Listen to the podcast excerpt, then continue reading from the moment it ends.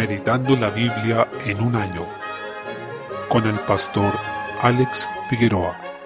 Día 10, mes 2, Éxodo capítulo 30. Desde el versículo 11, el Señor nos habla sobre el dinero del rescate. Correspondía a una ofrenda que debía dar al Señor cada persona que fuera mayor de 20 años. Era el dinero que daban por su vida, con el fin de que no viniera mortandad sobre ellos, según nos dice el versículo 12. Todos debían dar exactamente lo mismo. Esto nos muestra que el Señor es dueño de todo lo que tenemos y de todo lo que somos. Aquella ofrenda no compraba su salvación, pero sí mostraba obediencia y consagración a Dios para hacer expiación por estas personas. Se puede establecer una comparación al describir a cada miembro del pueblo como un siervo de Dios o como un esclavo que fue comprado por él, ya que en Cristo es pagado nuestro rescate. En la cruz, Él pagó el precio de nuestra muerte y del pecado. Se nos dice que este dinero era para el servicio del tabernáculo de reunión y será por memorial. Versículo 16. Todos debían pagar exactamente lo mismo como ya se dijo, ni el rico aumentará ni el pobre disminuirá, como dice el versículo 15. Lo anterior nos muestra que ante el Señor pobres y ricos son iguales. En este sentido sus vidas valen lo mismo.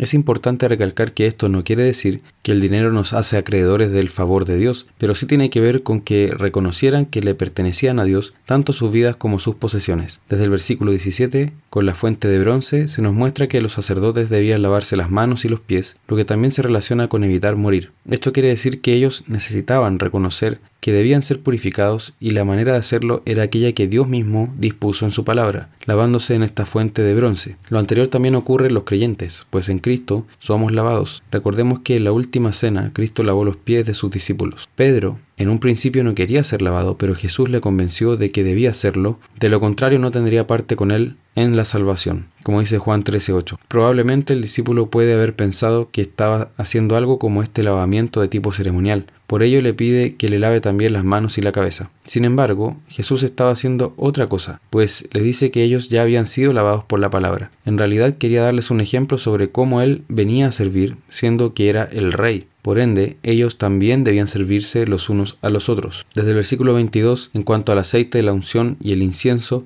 estos elementos reflejan señales o símbolos de nuestra comunión con Dios y la necesidad de que sean constantes en nuestras vidas. En este caso se trataba de un aceite muy especial, que debía ser preparado de una manera particular. Con él se ungía a los sacerdotes, lo que de alguna manera prefiguraba la obra del Espíritu, ungiéndonos para ser consagrados al servicio del Señor. Capítulo 31. Se nos muestra cómo son llamados los artesanos Besaleel y Aholiab. Se insiste nuevamente en que es el Señor quien da estos talentos y conocimientos, pues son dones que vienen de parte de Dios. Por ello, cuando reconocemos la belleza que se produce a través del arte, por supuesto entendida según la palabra, no según un criterio subjetivo como se entiende hoy, nosotros debemos pensar que el artista, incluso aunque no lo sepa, ha recibido ese don de parte de Dios y tiene la obligación de honrarlo a través de éste, pues realmente está mostrando la imagen de Dios en él. Aquí los cristianos pueden identificar cómo Dios derrama dones en la humanidad para permitir que la vida siga existiendo, como parte de su gracia común. Este término se refiere al hecho de que Él hace llover sobre justos e injustos, derramando bien sobre unos y otros. Por supuesto, un bien que es general, no al mismo bien que está en la salvación que recibimos por la fe en Cristo. Posteriormente se vuelve a destacar el día de reposo como señal, relacionándolo con la salvación. Dios fue quien creó todo,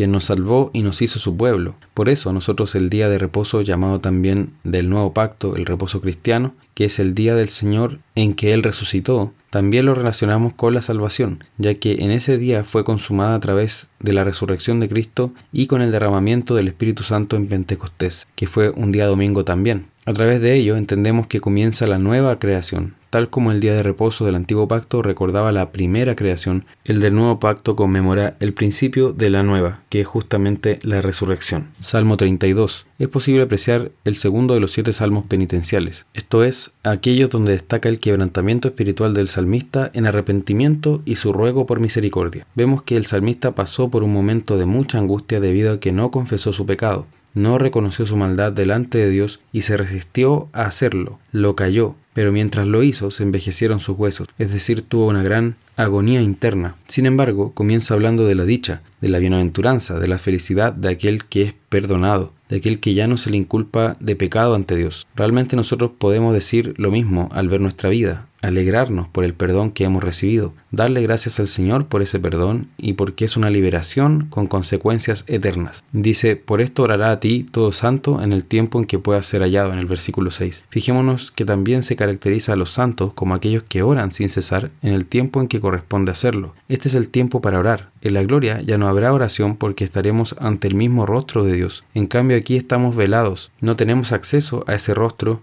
a esa presencia directa de Dios y por eso es el tiempo de orar para declarar tal como lo dice el salmista, tú eres mi refugio, con cánticos de liberación me rodearás. Es maravillosa la promesa que nos expone. Te haré entender y te enseñaré el camino en que debes andar. El Señor es quien nos da el entendimiento y en ese sentido nuestra disposición debe ser humilde, no como la del caballo o la del mulo, que deben ser arrastrados y sujetados con cabestro y con freno. No debemos resistirnos ante el llamado de Dios, ni ser tosudos o porfiados ante su palabra. Por tanto, tenemos todas las razones para alegrarnos en el Señor y para esperar en Él, porque Él es misericordioso. Proverbios 8 del 22 al 31. En esta sección sigue hablando de nuestro Señor Jesucristo personificado como la sabiduría. Nos recuerda el inicio del Evangelio de Juan porque expone Jehová me poseía en el principio, ya de antiguo, antes de sus obras. Eternamente tuve el principado desde el principio antes de la tierra. Y se asemeja a Juan 1.1 cuando dice en el principio era el verbo y el verbo era con Dios y el verbo era Dios. Esta es la sabiduría del Señor. Cristo es definido así también. Él está antes de todo lo creado, antes del cielo, antes de la tierra, antes de los abismos. A través de ello nos habla de su gloria y también de cómo Él estaba en la creación. Recordemos que la Escritura también nos dice que por medio de Él fueron hechas todas las cosas en Colosenses 1.16. Y aquí nos señala, con Él estaba yo ordenándolo todo, y era su delicia de día en día, teniendo solaz delante de Él en todo tiempo. Es maravilloso cómo se revela la gloria de Cristo en su faceta de Creador y con el énfasis de que Él es la sabiduría. Mateo capítulo 26. Desde el versículo 36 se nos muestra la oración de Cristo en Getsemaní, lo que realmente debe conmovernos, porque vemos a nuestro Salvador, al Rey de toda la creación y el universo, al Dios eterno, aquí agonizando por nosotros. Nos dice que su alma está muy triste hasta la muerte y pide a sus discípulos que se queden ahí y velen con él. Esta angustia y padecimiento es parte de los dolores del Calvario que él debió enfrentar. Nosotros vemos cuál es la reacción de Cristo ante este padecimiento. En esto él también nos dejó un ejemplo porque dice que se postró sobre su rostro en el versículo 39 y oró. A pesar de que pide al Padre que si es posible pasar de este momento, se sujeta a su voluntad y lo hace de manera perfecta. Podemos apreciar que Él ora varias veces. Eso también nos dice mucho, porque a veces nosotros pensamos que orar es decir algunas palabras, levantarnos y ya. Si persiste el problema en nosotros o si continúa la angustia en nuestros corazones, no seguimos insistiendo muchas veces. Sin embargo, Cristo también nos dejó un ejemplo mediante esto, ya que Él oró en varias ocasiones, y ello tenía que ver con su obediencia como hijo. Recordemos que en su humanidad debía ser perfeccionado en obediencia. Por supuesto, como hijo de Dios ya era perfecto, pero en su condición de hombre, con el fin de identificarse con nosotros y poder obedecer en nuestro lugar y representación, él debía ser perfeccionado en esa sujeción al Padre. Él continuó orando con fervor hasta que finalmente fue fortalecido, a pesar de que los discípulos no lo acompañaron. En lugar de eso se quedaron dormidos, y de que era la hora en que él estaba pronto a pasar al Calvario. Esta situación también describe lo que está ocurriendo con la iglesia hoy día. En un momento donde podemos ver cómo la perversión desborda, en la misma iglesia hay mucha maldad. Al parecer lo que prevalece es ese espíritu de dormir, de no estar alerta ni velar. Cuando llegue aquel día, realmente vamos a poder apreciar que hubo muchas vírgenes insensatas que no tuvieron su aceite preparado y listo, y eso quedará en evidencia cuando ya sea tarde. Recordemos que el Señor Jesucristo habló largamente sobre esto, sobre la necesidad de prepararse. Aquí nos dice velad y orad para que no entréis en tentación. Nos da el medio que nosotros necesitamos usar para luchar contra la tentación. Muchos en la actualidad dicen que están atrapados por su pecado, que quieren abandonarlo pero no pueden. Sin embargo, no están haciendo uso del medio que el Señor nos da. No habrá una receta mágica. Él nos está diciendo que el medio es velar y orar. Desde el versículo 47, ahora que Él se ha fortalecido, ya no está angustiado. Sale a sus discípulos tranquilo y listo para enfrentar esa hora final de tinieblas, donde es traicionado y entregado en manos de pecadores, como dice el versículo 45. Aquí es cuando se produce uno de los eventos más terribles de la historia de la humanidad, una de las insolencias más grandes, si es que no hay mayor, cuando Judas traiciona a Jesús. Lo entrega con un beso y Jesús fue arrestado. Es terrible pensar en esto. El creador de todas las cosas, el Señor de todo, el Rey majestuoso, cuyo dominio es eterno, fue arrestado por impíos. Sus manos fueron atadas, fue sujetado